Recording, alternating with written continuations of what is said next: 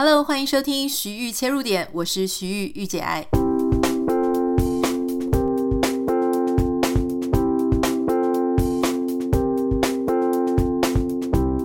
欢迎收听今天的节目，今天很开心要为大家邀请到我的学妹啊，妮妮可，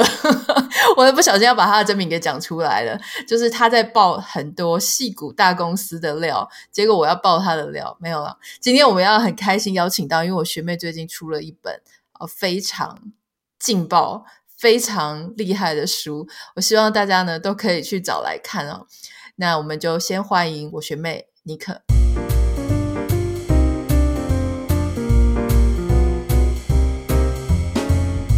Hello，呃，Anita，还有呃呃各位听众朋友，大家好，很开心有这个机会来这边跟大家聊聊戏骨。你今天当受访者好像有一点比较紧张啊。之前你在你的 podcast 你可这样说里面，好像讲话比较流畅，是因为你现在爆料，所以心情很紧张吗？对，我怕就是那个到时候就会有人那个直接直接把我警察带走这样子。你有讲到强国什么公司的不好吗？如果没有的话，没有啊。其实我我其实我都是美国的。其实我是就是好的坏的都有讲，就是很不同的面上都有 cover 啦。好，你赶快来跟我们讲一下这一本非常劲爆的书籍的书名以及出版社，让大家知道一下。嗯，这本书呢是由时报文化出版的，然后它的书名叫做《戏骨传说的卧底报告》。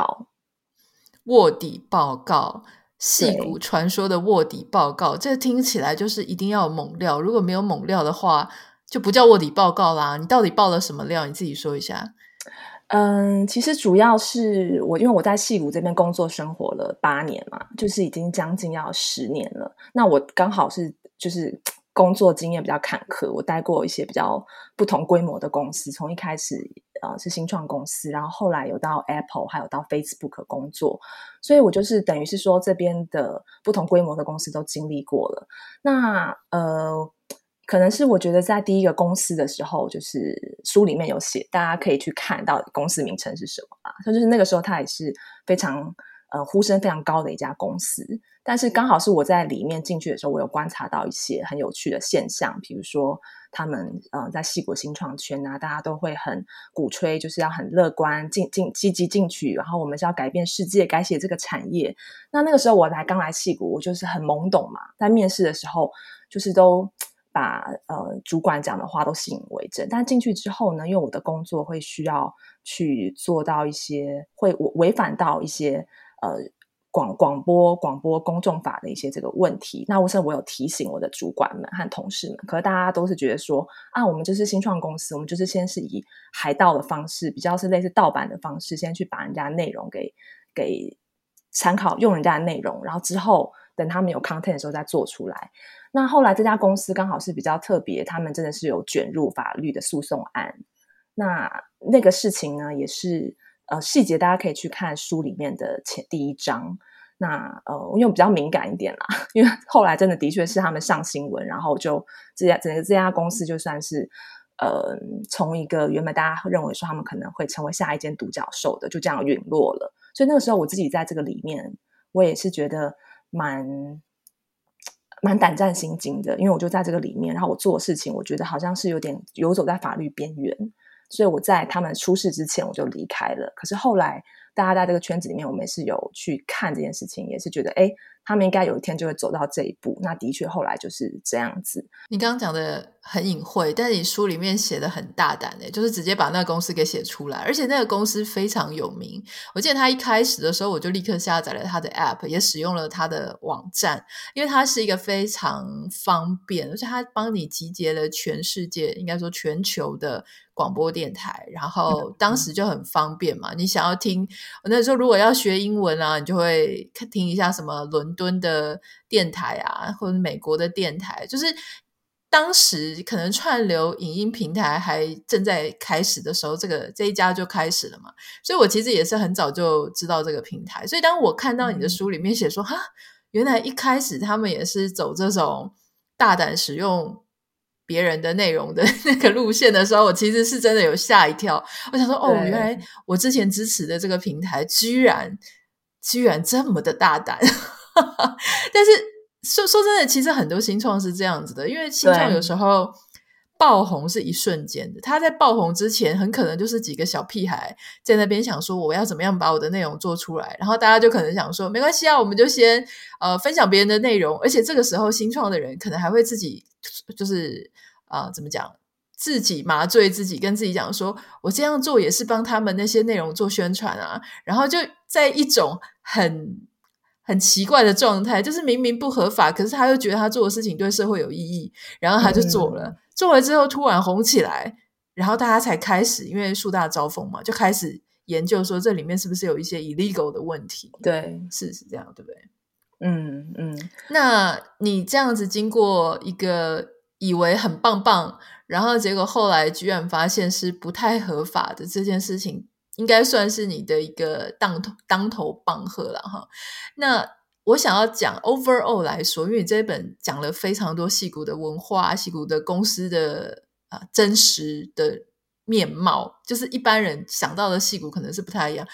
我想就 overall 来讲，你自己感觉到戏骨跟外界谣传哇，戏骨科技新贵，然后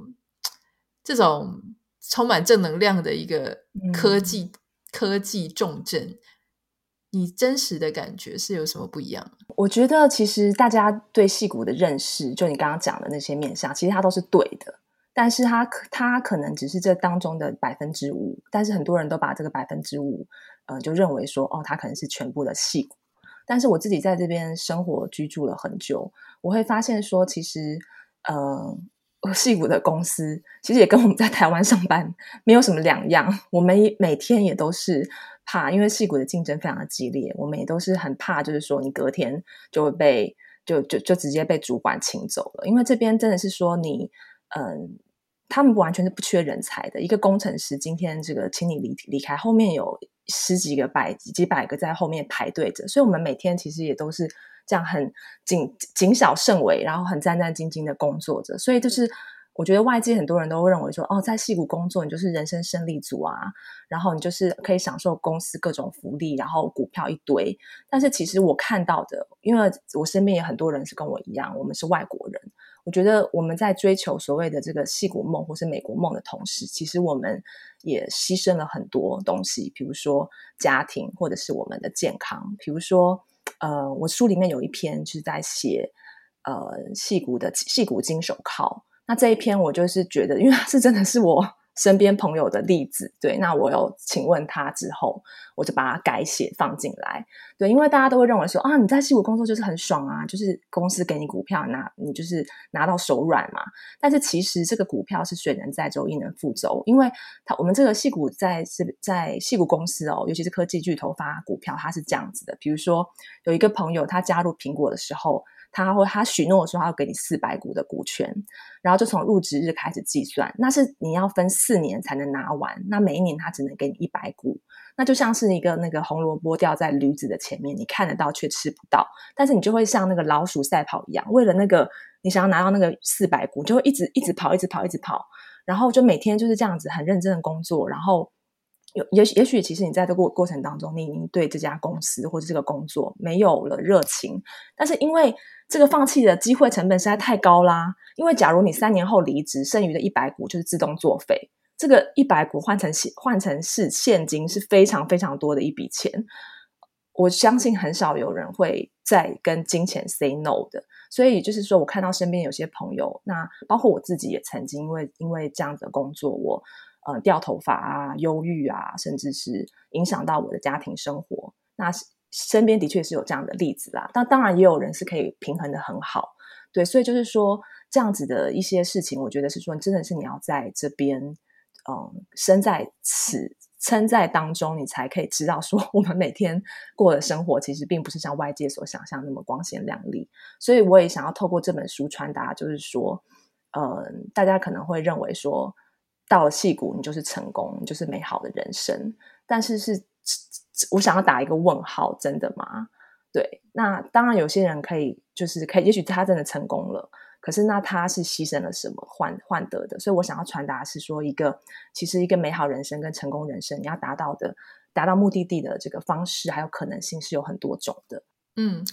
你刚刚提到一个重点，就是说大家还是很。觉得戏骨是非常的光鲜亮丽，所以大家可能会觉得，你现在听到这里，刚刚尼可讲说，哦，也是很累啊，也是换来的啊，大家现在一定就会觉得说，我在台湾工作也是很累啊，哪有工作不累的？但是至少你是戏骨，你可以赚很多钱。所以其实当时我记得前一阵子我有听到有一个朋友的朋友，然后他就在台湾同时录取了。他在 Google 啦，哈，就说，呃，然后就这个听说公司就问他说，你要到 San Diego 就南加州的海岸城市嘛，San Diego 还是要到 Bay Area 就是戏谷那个分公司？结果大家、嗯、我们所有住在南加州的人说，当然是 San Diego 啊，谁要去戏谷啊？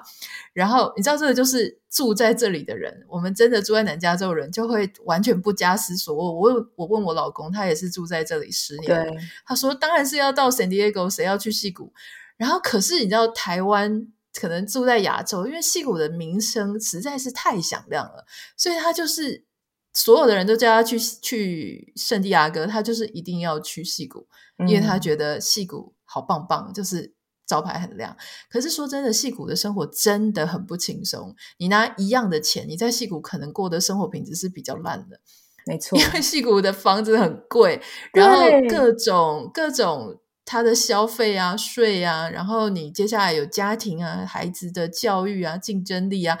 他那边的生活压力极大。我甚至有一个朋友，他是从科新竹科学园区移民到美国来，他就说。他来到美国一直都觉得非常 laid back，结果有一次去这个戏谷开会出差，嗯、一到戏谷立刻让他想起新竹科学园区。他说就是那一种非常压迫，然后好像满脑子都被工作挤爆的那一种，呃，有一种沉闷的感觉。当然我不是说戏骨有多不好，戏骨它仍然是一个。非常棒的地方，有极高的脑力，极多的金钱。可是，对于一个人他的健康的发展，或者他要过得比较愉快，嗯、但当然有很多不同的面向。你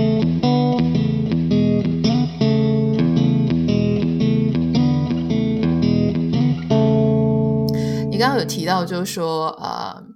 在戏谷跟在其他地方可能会有一些不一样。那我很想要请教，就是说你待过了这些地方，那你离开了，你其实也可以安静的离开。可是你为什么决定要出一本卧底观察？你难道不会担心啊、这些公司真的觉得你讲太多了，或是说这些在这边工作的朋友觉得说你干嘛把我们公司的机密爆料出来？为什么决定要出一本卧底观察书？我有爆料什么吗？你爆料可多了，大家如果好奇，大家自己去找书来看。我我一边看，我一边担心我学妹的人身安全，就担心你的人身安全。哎、欸，真的吗？我觉得我我已经是有收敛嘞。原本第一个版本是更更更直接的，后来就还把它改写了一下。没有啦，我觉得就是像刚刚讲的嘛。我觉得我自己在这个里面浮浮沉沉了很久。那我觉得，呃，可能每次大家。听到我说啊，你在戏谷工作，都投以很羡慕的眼光，然后大家都觉得说啊，你住在城堡里面，就像我觉得戏谷就像是二十一世纪的那个迪士尼城堡，大家都好像很很想要成为故事里面的主角，希望可以像这边的人创业成功或者进入大公司，就可以这样坐拥高薪，好像你人生从此就是飞黄腾达。但是我一直都对于这种呃，可能说比较。社会价值观，传统社会价值观，从小我就是会觉得说，哎，真的是这样子嘛？这样子真的人生一切就是呃很棒了嘛？所以我，我我觉得我可能是比较有反骨吧，我想要去挑战、质疑这样子的呃价值观，希望可以给大家提供一个不同的思维，让大家认识说戏骨的其他的不同的面向，可以带大家进入这个迪士尼城堡的角落和阴影处，挖掘这个里面、嗯、里面。呃，林林总总的故事，因为其实说，其实像是在呃，脸书的篇章，我也是有提到他很多他在这个公司好的地方，比如说比较没有呃，比较不官僚嘛，然后你可以直接跟祖祖克伯，就是说直接提问这样子。那也有提到说，因为他过于透明、开放式的文化，因此导致说为什么他后来会卷入那么多的，像比如说呃，去年的吹哨人事件啊。还有就是一些很多不同的风波，所以是说希望是提供，就是说有正反面的这样子，让大家可以去思考。其实出这样的书，我我觉得你是真的勇气可嘉，因为你知道有时候啊，很多人在抱怨自己的公司、自己的文化、自己的国家或什么的时候，呃，他们可以抱怨，可是当有人写出这个地方的不好或是阴暗面的时候，他们会很生气的，因为他们会觉得被亵渎的。所以，哦，真的是，我希望大家可以多给妮可一些支持哈，因为他做这本书，我觉得真的不容易。嗯、因为他虽然想要让大家用另外一种观点来看，但我相信他会遇到的挑战是不少，甚至很有可能戏骨的人，也许有一些会不太赞同他的想法，或是不太赞同他把这么老实把里面的东西都讲出来，所以我们现在要来聊一下，就是说你你有有一些比较有趣的地方，比方说你说戏骨的人，他可以从这个科技男身上穿的 T 恤就知道说这个人的身家是如何，这个怎么说？对，其实，在戏谷有一个很奇特的现象，哈，这边的人呢都是非常的不时尚，但是有一种时尚是普是在这边男女通用的，特别在男生身上，他们就很喜欢穿从头到脚都穿印满公司 logo 的这个服饰啊、帽子啊，啊甚至是袜子。例如在 Apple 就会有 Apple 的帽子、Apple 的衣服、T 恤，就就是包包，啊、然后新创公司也都会有。因为这就是一个企业文化，他们展现企业文化跟企业精神的一个方式。我觉得其实蛮像，蛮像是这种宣教大会的啦 的一种 的一个一个奇特的现象。那比如说，呃，如果我们比如说走在路上看到一个穿二零零八年在脸书，呃，他在脸书就 Meta 现在的 Meta T 恤的员工，还有另外一个二零一四年 T 恤的这个脸书的员工，你你觉得这这两个人哪一个身价比较高？二零一四的吧，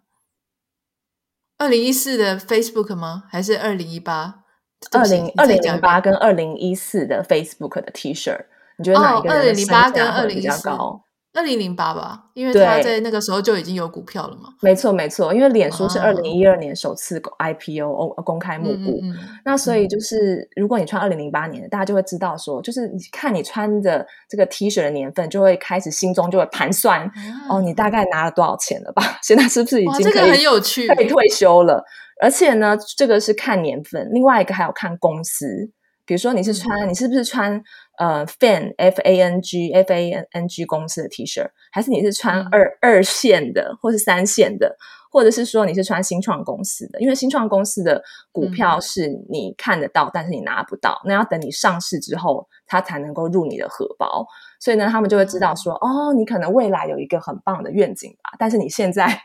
你现在的身身价就是没有在科技巨头公司的高。那所以就是这个就是一个心照不宣的公开的秘密啦，而且你看这个人的 T 恤，他就就算他没有写年份，你也可以看说他上面有没有泛黄啊，这个他的脏旧来判断说他是什么时候入职的，就可以算一下。这很难判断，有些人很脏啊，有些人随便 新的 T 恤吃两下他就脏了，真的。那那像那边的呃科技新贵，他去。就是可能去认识女生的时候啊，或者是去 dating website 想要见面的时候，他们会故意穿这种 T 恤吗？我觉得会耶，因为因为其实这边的这边的这个时尚就是非常的随意，然后轻松，他们不会说特别为了要参加什么场合，特别的去，比如说你你穿西装还什么的，这是一件非常诡异的事情。所以呢，嗯、他们就会把他们平常穿什么，他就会穿什么去，这样子就是。做自己这样子很随性，所以我觉得这是非常有可能的呀。Yeah, 但我想请教，你在书里面有提到，就是关于戏骨的爬藤文化、爬藤家庭，可以跟我们分享一下这个现象吗？对，这个现象也是，嗯，因为我有一个朋友，他在就是戏骨有一区叫做 Atherton，他是在呃史丹佛大学附近的一区。然后它是全美就是最贵的 zip code，已经连续六年都排在就是全美呃最贵的城市。那我个朋友刚好在住在这个 Atherton 家里的这个科技的执行长，他在为这个执行长的家庭做私厨。那我是听他分享，就是说他的这个私厨，他们家庭的小孩是怎么样的，呃，怎么样的很。辛苦，因为他们从这个托儿所和幼稚园开始，就得开始参加这个军备竞赛。因为他们的爸妈从小就是准备了一大笔的金钱，比如说，呃，比如说他们会买学区房，然后拼私校，然后让他们很早就开始超全的学习啊，然后补习。因为美国的升学制度其实是跟呃亚洲不太一样的，跟台湾不太一样的，就是你除了成绩要好，还要看你这个五育发展有没有均均衡。所以就是你要学很多才艺。那这些父母这么做原因，就是希望可以把孩子送进常春藤名校。那这个是白人，白人其实很有钱的白人在这边都会这么做。比如说他们从小就会送孩小孩子去学什么西洋剑啊。西洋剑这种就很高大上的这种才艺，然后如果小孩子，对对对，对就是属于很东岸的那种很传统的，就是这种呃新英格兰的这一群人，那那群住在 Atherton 的这一群人，就是就是这样子，嗯，所以呢，我们就是这边就有一个称号叫他们是爬藤家庭啦，我自己取的啦，我觉得就是爬着爬，从小就是准备把小孩子送进这个常春藤学校。可是我觉得其他家庭没有比较好诶，我的不是没有比较好，就是其他家庭也都想要爬，但是可能不是爬藤，但他一定也想爬 Stanford。其实我自己就听过，我很多朋友他们家里住在湾区，小孩子从小爸妈就跟他讲说：“哎，你们的目标就是 Stanford，因为 Stanford 就是西岸的藤校嘛，就是它是非常非常棒，甚至今年好像还超过 Harvard。”对，所以。大家也是啊，我觉得湾区那边的孩子补习的状况真是严重到爆，而且完全没有比亚洲轻松。就他们一样也是小学就在补补什么的，补中文，因为他们的孩子大概虽然在家里会讲中文，但是写读可能就不行，所以他们就是爸妈知道那个中文有多重要，因为中文毕竟是现在很重要的市场，嗯，所以他们也要补中文。然后到了国中，到了高中一样啊，补数学啊，补什么？英呃英文是不用啊，但是补数学补一些其他的学科也是到晚上非常晚，然后甚至呢还要补运动，就像你刚刚讲的，因为亚洲人爸妈自己不运动，爸妈不运动，小孩要会运动，他才能够入学的时候有一些 activity 嘛，就是他、嗯、他才可以跟别人竞争，所以爸妈不运动，不会做那些事情，但他逼小孩子去，因为你说如果说爸妈他自己本身就骑马呀、划船啊，然后做一些其他的事情，小孩自然而然就会了。可是亚洲的小孩辛苦是辛苦，但爸妈不会，但小孩要会，嗯，因为小孩会了呢，你才能够去入学考试。就像你讲的，就是哦，像五育均衡，这真的很辛苦。你自己有看到那种很夸张的培育家庭、培育小孩的一般家庭吗？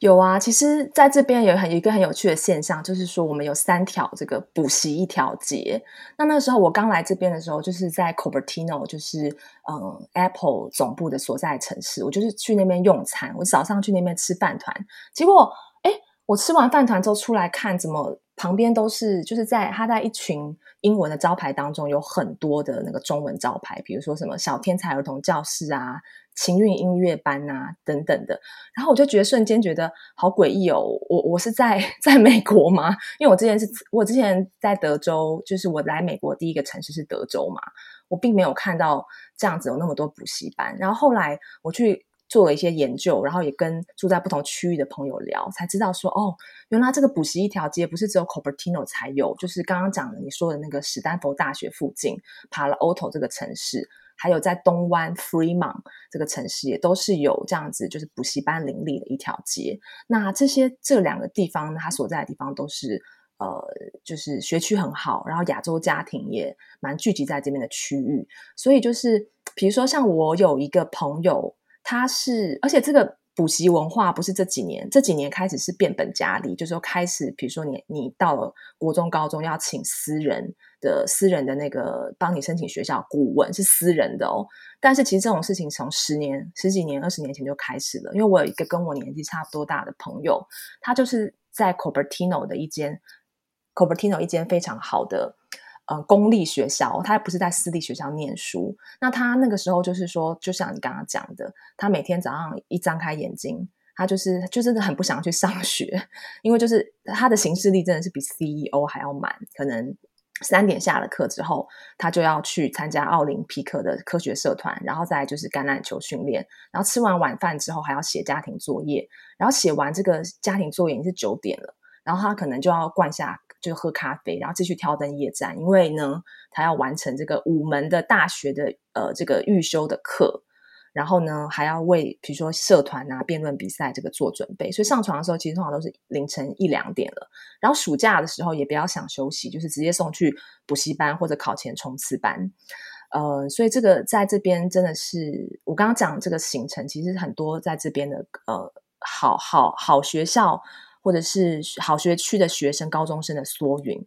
然后呢，更更夸张的就是说到申请季节的时候，这种竞争是很白热化的。我就有，有听说我那个朋友说，他那个时候，呃，他爸妈就是在高级超级市场看到别的父母，那可能就知道说他们可能会申请同一个学校，就是故意赶快就是推车推那个那个 cart 走到另外一个方向，因为不想要人家来打听说啊，你是不是也申请同一个学校？所以就是这边的竞争是，嗯、我就是觉得说真的是跟。在美国的其他城市很不一样，非常的亚洲化，而且因为很重视你的才艺的竞赛，所以等于是我觉得有有某种程度上好像比在亚洲念书还要辛苦。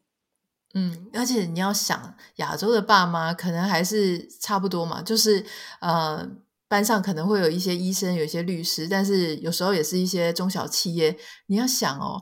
在那个地方的爸妈，他同质性是很高的，那种爸爸都是。顶尖中的顶尖的工程师，然后妈妈呢，通常也不是省油的灯。她虽然不一定有在工作，可是她在台湾一定也是那种很多这种学识上或经验上，或者工作成就上都是很好的。这样子的爸妈又不缺钱，对不对？然后培育出来的全新栽培的孩子。那个竞争力竞争之激烈哈，而且老实说也不是华人而已。你刚刚讲亚洲人、印度人，嗯，还有各个亚洲的国家，什么韩国人，哎，韩国人也是竞争力超强的。所以这个真的是，我觉得最可怜的不是亚洲人，是活在亚洲区的白人，就是他们的孩子，他们爸妈根本不知道亚洲爸妈有这么的夸张，或他知道他也做不出来同样的事情。所以你刚刚是要同意是不是？他们现在也被同化了。对，因为我特别写、哦、写这本书的时候，特别有去访问，就是有这样小孩子的父母。如果是他们说他们的白人的、嗯、白人的家长开始也把小孩子送去补习班，因为你不能不送嘛，嗯、你不送的话，你就会小孩子就会就会落后很多啊，你根本没有竞争力。而且再补充一个，就是说，因为美国的学校是有分这个公立私立两种体系，那我相信 Anita 大家也知道，就是这边的公立学校的。教育品质不像台湾，可能就是不会落差那么大。这边是真的，就是落差非常的大。所以呢，大家都会，家长都会无不希望把小小小孩子送进很好的公立学校，因为私立学校的学费非常的贵，而且入学的门槛很高。那所以呢，因为这边呢，其实就是说你居居住的地区域就可以决定你读的公立学校。所以呢，这样子的这种竞赛，不但是在小孩子身上，父母一开始选房子的时候，他们就已经开始要呃要砸要准备很多钱，比如说因为他们要买到好学区的房子。那这边戏谷好学区的房子，动辄都是要这个美金一百五十万以上，甚至是两百万、三百万以上。那负担不起的家长，就是有些人就会把小孩子寄宿在祖父母家，因为他们祖父母家的地址就是在这些好学区的地方，或者是说他们会。把那个改改地址改成亲戚朋友家的住址，那这些都是很大家都知道啦，大家都会这么做。那我还有听过一个很很夸张的例子，是我的呃那个 realtor 跟我说的，就是你刚刚说印度人嘛，印度人现在真的真的是在矽谷还有全美最 competitive 具有竞争力的一支劲旅民族，因为印度人为了要挤进名校哦，他们真的是无所不用其极，他们会。比如说有三个家庭，他们就会合租在一一栋学区房，然后还把那个车库改建为居住的空间。所以就是说，为了就算是牺牲生活品质，他们也是要把小孩子进最好的学校。所以就是非常重视孩子的教育。那个学区房啊，就是不只是矽谷是很贵，像 Irvine 这种呃比较多华人的地方，学区据说比较好的地方，还有 San Diego。这些反正传说中只要是所谓的学区好的地方都非常贵，所以正常如果你说呃台湾，你可能觉得一个不错的家庭买个两千万到三千万到四千万的房子差不多，哎，抱歉，在这些学区房你这样子买只能买到几十年，可能你的。建龄是一九多少年的房子，就很老的。那、当然，你说这这里至少是不一定要买到 apartment 嘛，这里可能可以买到 single house。那 single house 很老的时候，你就知道其实它有各种很麻烦的事情。那很多在这个戏谷那边，大家就流行说地上物烂到不行也没关系，你烂到不行还是有人买，因为他要买什么？要买那个地，买那个地之后再重建。所以你知道，在戏谷生活真的很不容易。除了你的工作随时有可能朝不保夕，第二个是你的孩子竞争要非常激烈，你的孩子心智要很强，好，要非常耐磨。嗯、第三个，爸妈要有钱，然后。刚刚你有提到一件事情，就是说大家在什么红萝卜在前面，就是每年假设分你一百股，然后分到第三年，你要是不做第四年，就拿不到第四个一百。可是有时候追让人家一直 push 跳去追的，不只是钱的问题，因为我觉得放弃钱没有那么困难，它难的事情是我放弃了之后，我怎么面对我身边的人。